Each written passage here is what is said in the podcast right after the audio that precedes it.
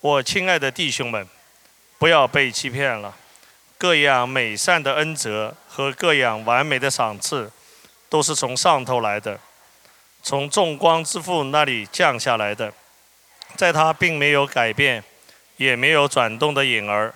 他按自己的旨意，用真理的道生了我们，使我们在他所造的万物中，成为出熟的果子。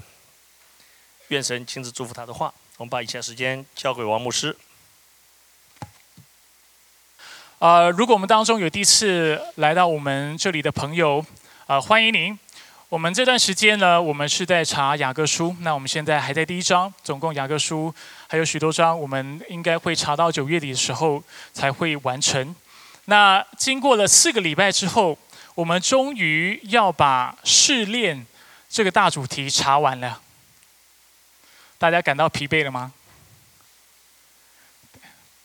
一直在讲试炼，从第一节讲到现在要进入十八节，我们不断的在讲试炼。当然，试炼是我们生活当中必会遇到的功课，主也愿意我们在当中有所学习。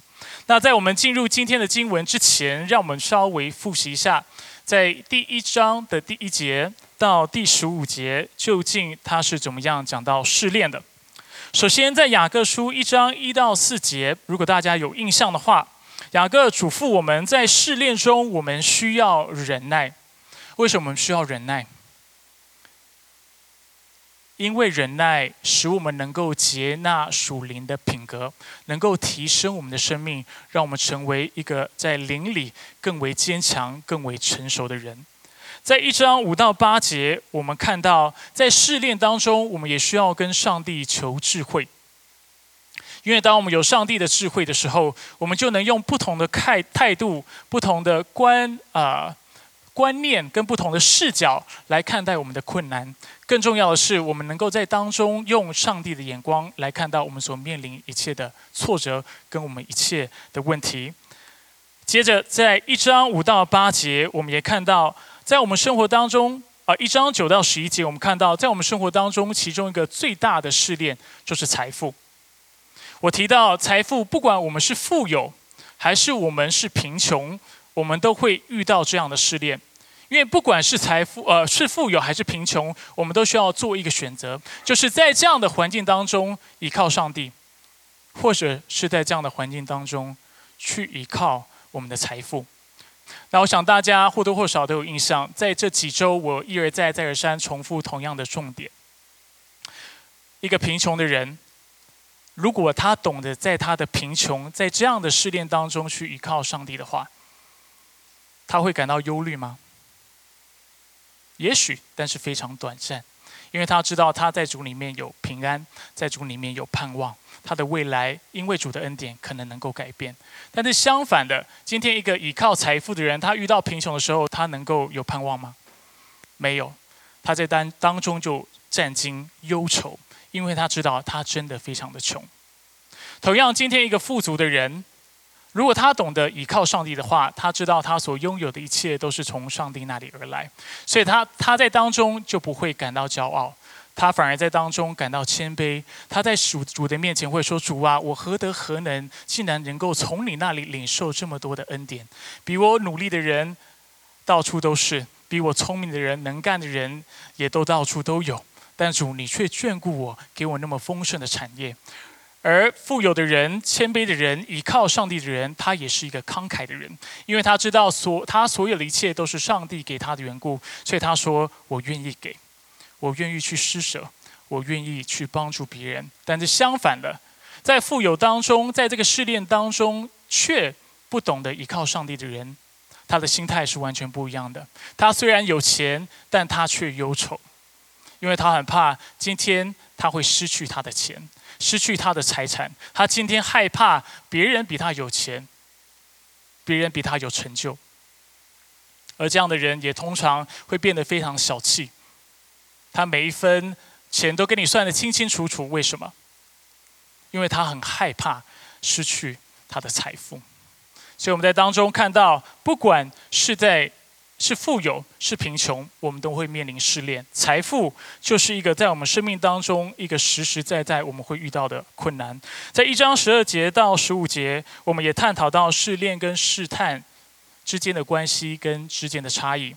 我们怎么定义试炼？我们说试炼是外在的困苦，外在我们所遇到的艰难，与外在所遇到的挑战，而试探呢，却是来自于内在。是那内在想要犯罪的诱惑，内在想要犯罪的冲动。而雅各在那段经文也告诉我们，为什么我们会遭遇试探，而且落入试探当中，因为我们每一个人都有私欲。那针对这自私的欲望，雅各在今天的经文怎么说？十六节，我们要开始进入今天的经文。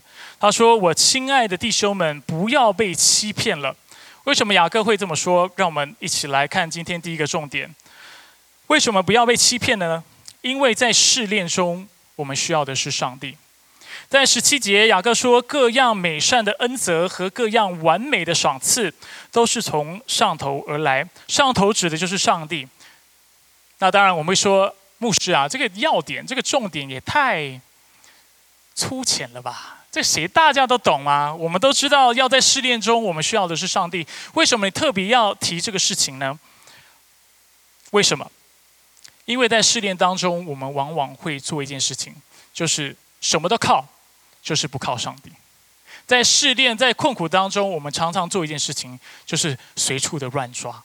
有一句话是很有智慧的，他会说：当你在困苦，或者是你在忧愁难过当中，有一件事情，或者是有一些事情是你不该做的。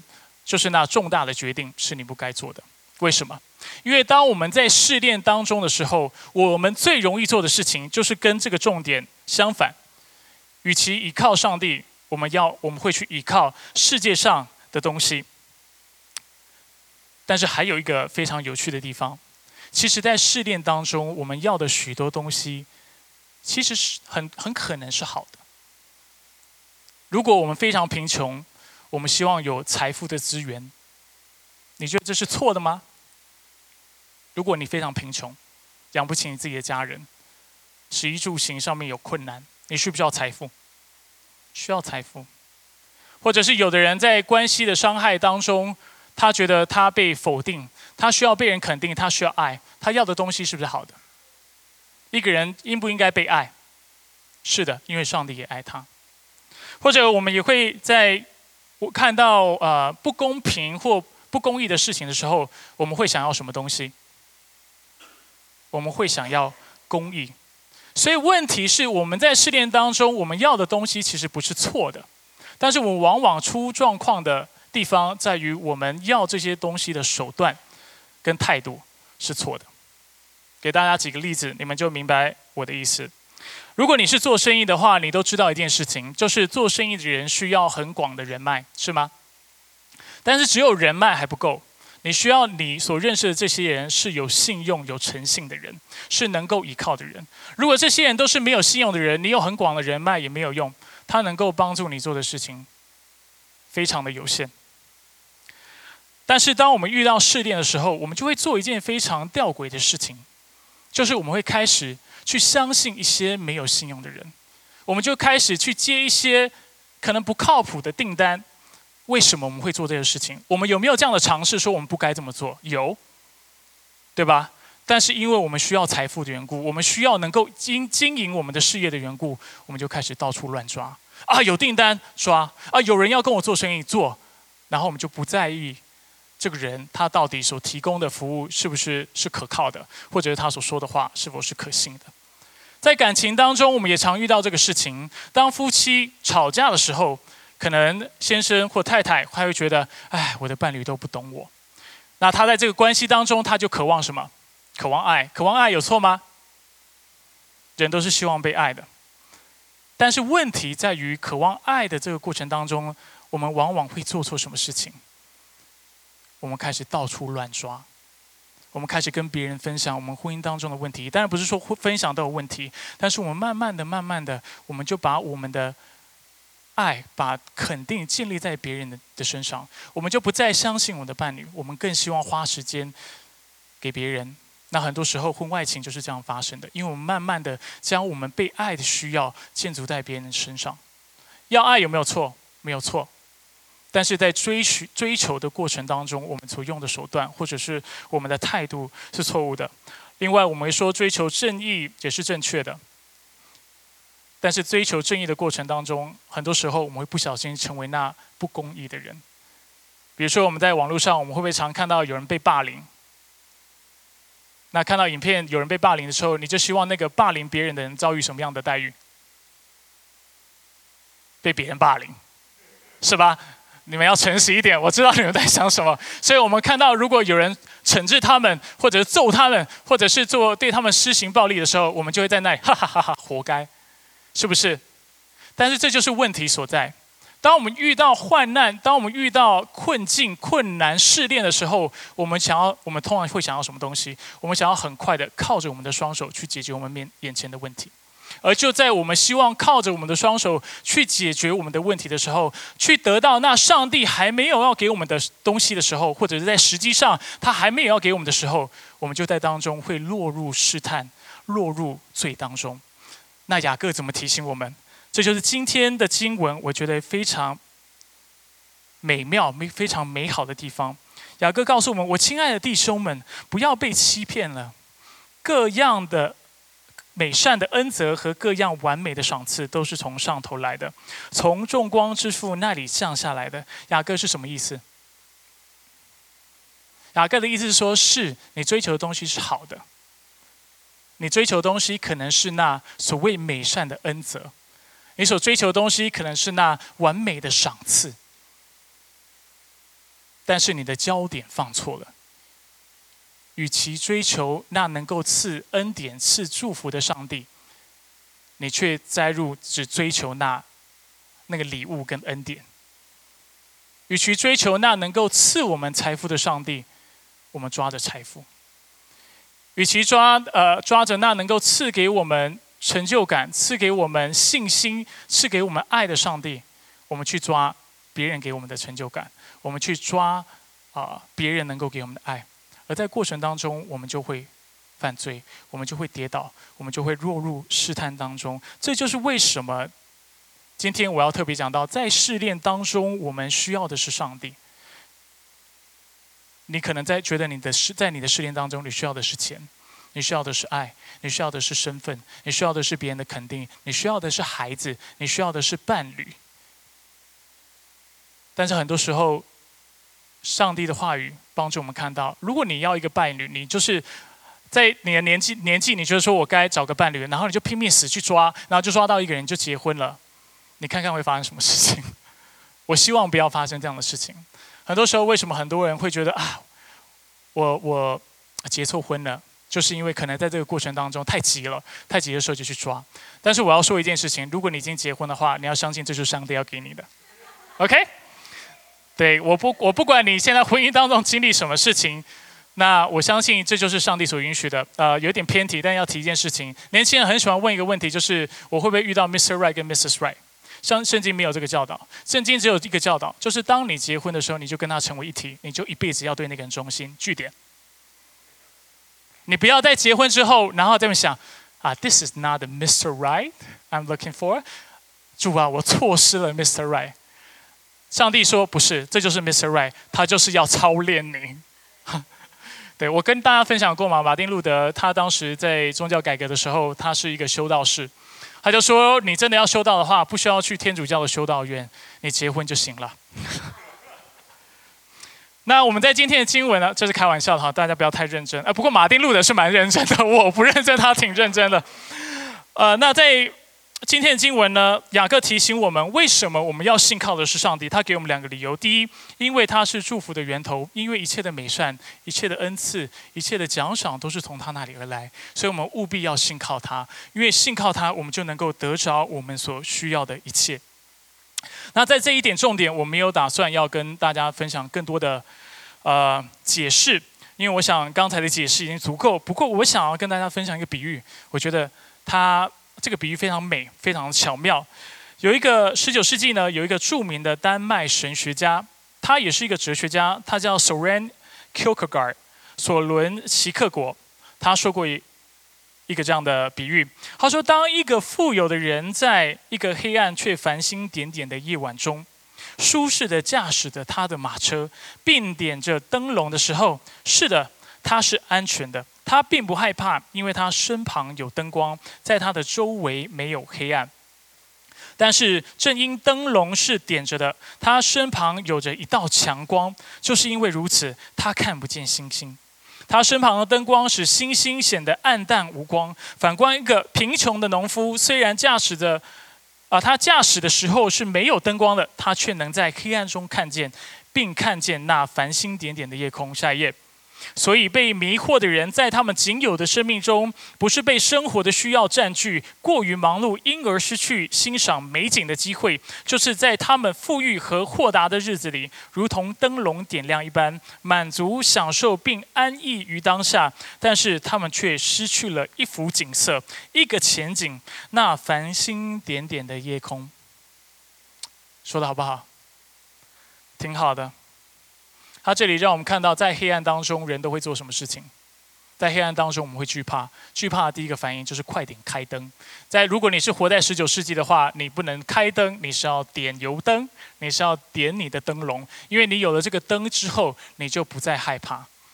我们的生活也是这个样子。在试炼当中，我们惧怕的时候，我们有忧虑的时候，马上抓个东西，我们眼前有什么抓什么。而抓了这个东西的时候，是我们感到安全，我们感到平安。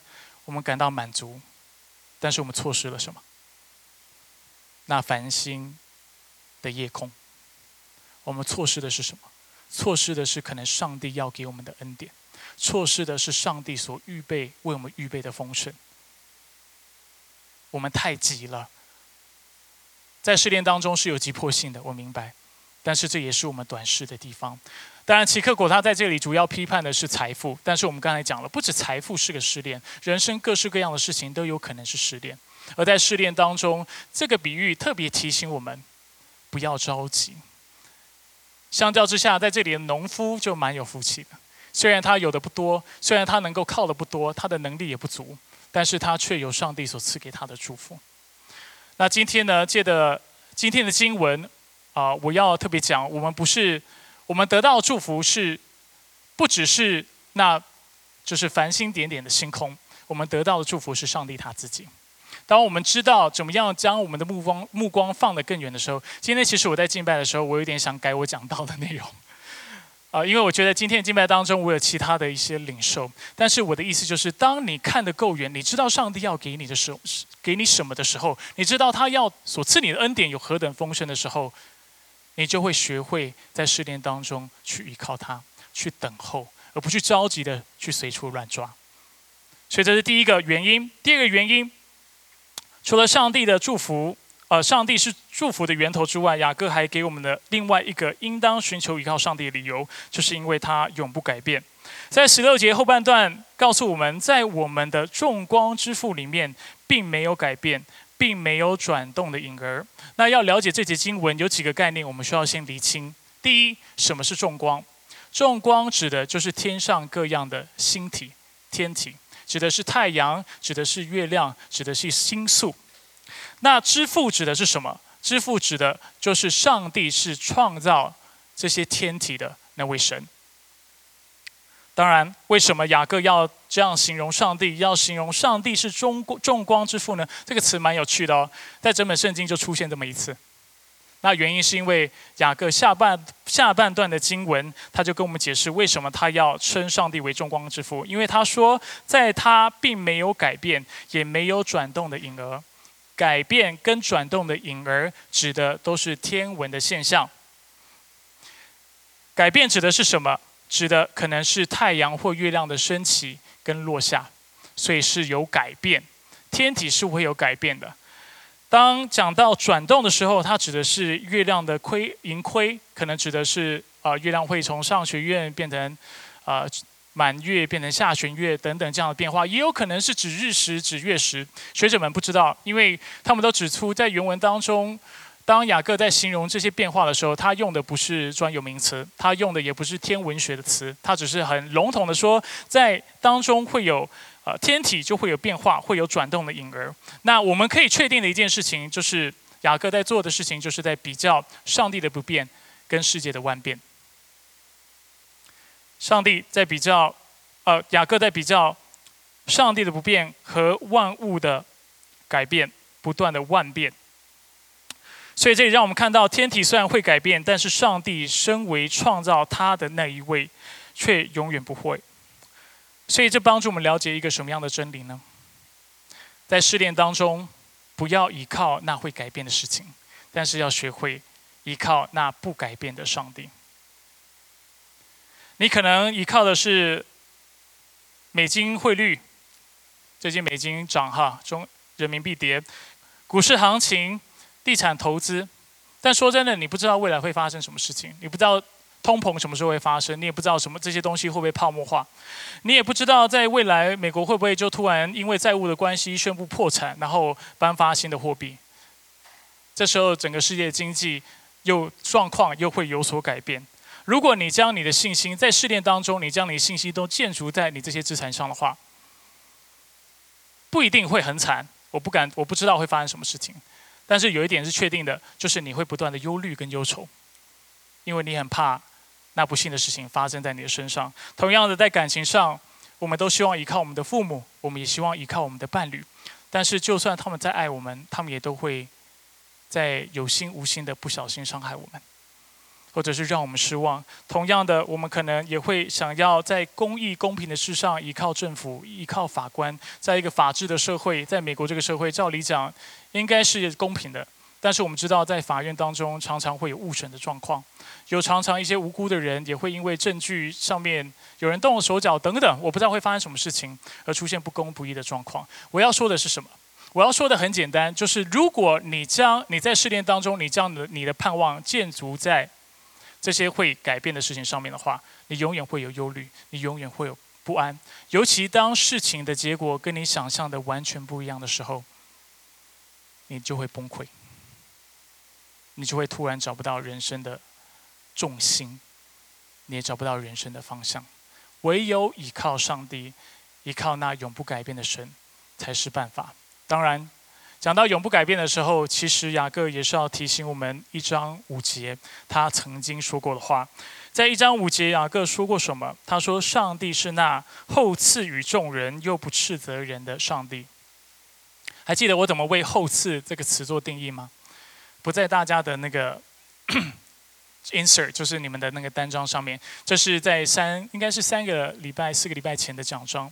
后次呢，我们说这个词在原文当中，它的确是有慷慨的意思。上帝是慷慨给予的神，所以叫后赐。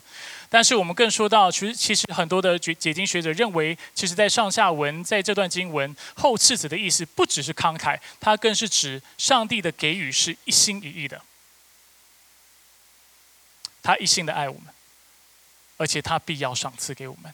所以，当雅各在今天的经文讲到上帝是不改变的时候，他是要提醒我们这些在试炼当中的人：虽然我们的环境是困难的，虽然我们会遇到挫折，但是你要记得一件事情：上帝爱你的心永远不会改变。他要赐福给你这样的决心也永远不会改变。他要一心一意的爱你，所以不要害怕，不要担忧。单单的来依靠他，他必能够满足你那真实的需要。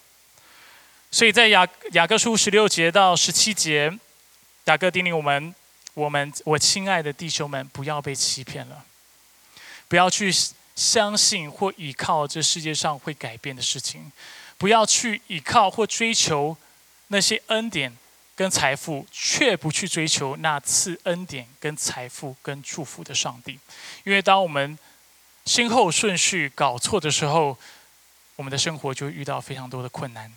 这个重点我已经讲了两三个礼拜了，今天就不再重复了。如果有兴趣的人，你可以啊上网上网听我们讲到的录音。那接下来我们要看十八节，十八节很有趣。雅各在嘱咐我们要依靠上帝之后，他说：“上帝按自己的旨意，用真理的道生了我们。”使我们在他所造的万物中成为出熟的果子。这个这句话蛮特别的，蛮蛮奇怪的。就是从第一节到十七节，我们可以都还算看得出来他是在讲试炼。那怎么他会突然做一个这样的结论呢？因为下个礼拜下一下下个礼拜我们要查经文，你会看到他马上或者他完全改变了我们经文要探讨的主题。所以雅各的意思是什么呢？我认为雅各的意思是在回答一个问题，他在说，他在回答我们心中可能会有一个反驳。在试炼当中，我们当然知道要依靠上帝，但是我们心中有一个问题：我们如何知道在试炼中依靠上帝就一定是最好的选择呢？我知道是好的选择，会知道它合理，但是我怎么我怎么能够确定这个事情？我的确据在哪里？那确据呢？就在这个经文的答案，因为上帝已经赐福了给我们，当时我们却忘记了，在哪里有这么说？我们看一下，所以上帝赐什么样的祝福给我们？十八节告诉我们，他用真理的道生了我们。真理的道指的是什么？圣经许多地方都说真理的道就是福音。那我只给大家两个例子，这个经文非常多，我给大家两个例子而已。保罗在以弗所书一章十三节是这样形容以弗所教会的基督徒的：他说，在基督里你们听见真理的道，就是那使你们得救的福音，你们也信了他。就受了应许的圣灵为印记。他自己说：“你们听见真理的道，就是使你们得救的福音。真理的道就是福音。”同样的，在他写书信给哥罗西教会的时候，他也说：“我们为你们祷告的时候，常常感谢我们主耶稣基督的父上帝，因为听见你们对基督耶稣的信心，并对众圣徒有的爱心，这都是因着那给你们从前所听见真理的道，就是。”所以，我们回到今天的经文，雅各告诉我们，为什么在试炼当中倚靠上帝就一定是最好的选择？因为上帝已经将福音赐给我们，这就是这里要说的。所以，看到我们第二个大点，第二个要点，这个福音就是我们试炼中的盼望和力量。这个福音福音能做什么？在十八节，他告诉我们，这个福音生了我们，生了我们，代表使我们重生的意思，使我们得着新的生命的意思。他也告诉我们，并且这个福音最终要更新宇宙中的万物。所以，人类的救赎在这节经文，他说只是个起点，只是出熟的果子，以后还会结更多的果子。什么样的果子？会有更多人得救，会有更多人信主，还有万物都要被更新。万物都要与神和好，这是在圣经许多地方也提到的概念。所以雅各的重点是什么？他要提醒我们福音的大能。如果福音能够使人得救，改变人的生命，而且福音能够改变世界的话，彻彻底底的改变世界的话，那代表当你在试炼当中，你有福音的话，你具有那。改变的大能，生命的大能，救恩的大能。上帝就像我今天在一开始祷告所说的，他的救恩不只是过去式的，他的救恩也不只是未来式的，他的救恩是现在式的。他不止过去要使你称圣，使你称义，但他继续在这个阶段，他要来带领你，使你能够得着那完全的救恩。所以你在你他的里面，你是有盼望的，你是有力量的，因为他的福音与你同在。当然，我要做一个更实际的例子，应该说更实际的，呃，帮助大家去思考这个问题。我们知道今天是受洗的主日，等一下会有许多弟兄姐妹受洗。那为什么我们会说福音对基督徒是很大的帮助呢？为什么它能够在试炼当中提供我们力量呢？大家还记得在受洗的时候，我们除了除了受水洗，我们还受什么？圣灵的洗。圣灵是谁啊？是上帝。是吗？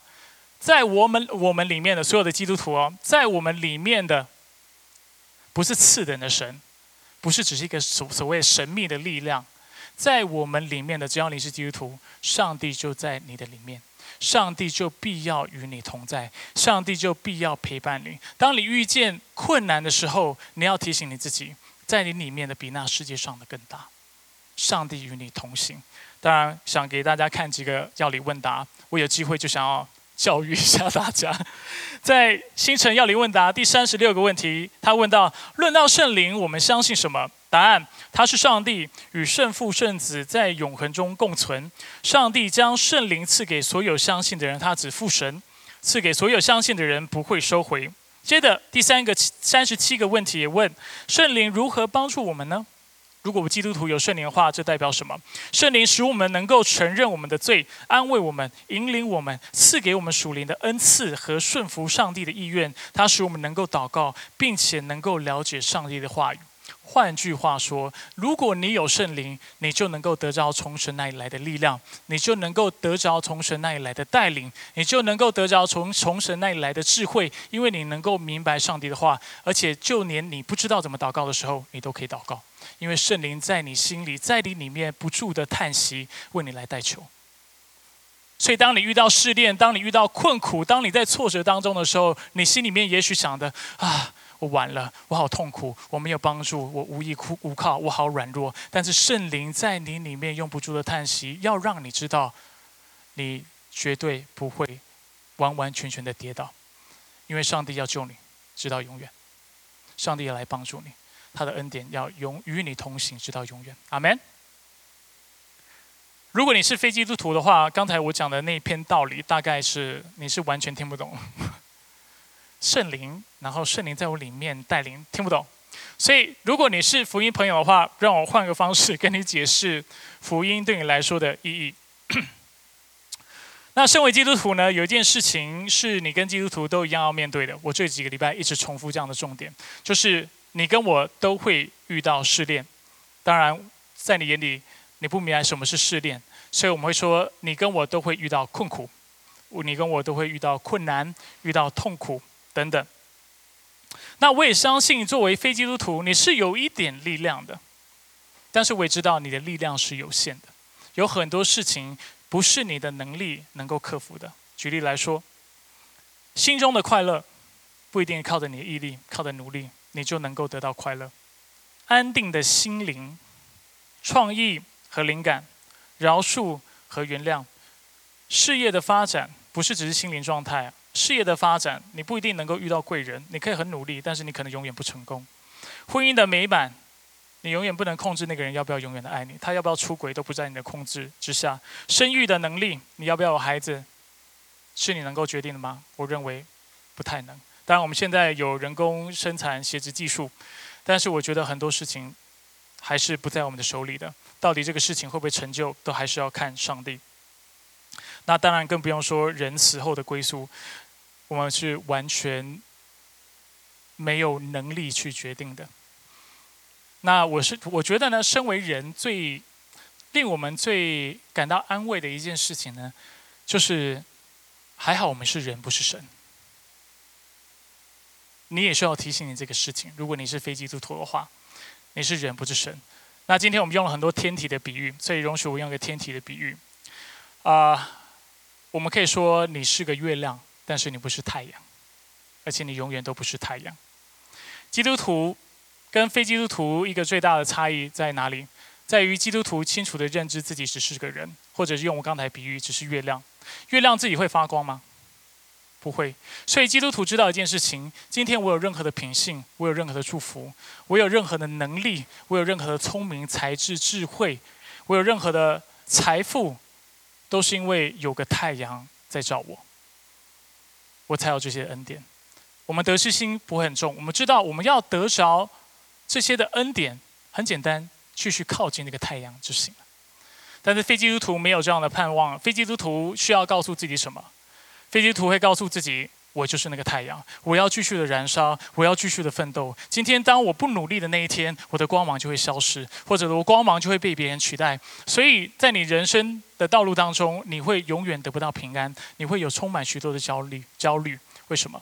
因为你会不断的努力，希望自己能够发光；你会不断的努力，希望自己的能力比别人好；你会不断的努力，希望自己比别人有钱，比别人还要。”就连品格都是你拿出来想要跟别人比较的，你不断的努力，不断的努力，不断的消耗自己，你很怕有一天，你不再发光了，你的生命是充满恐惧的，因为你觉得你就是太阳，但是你是太阳吗？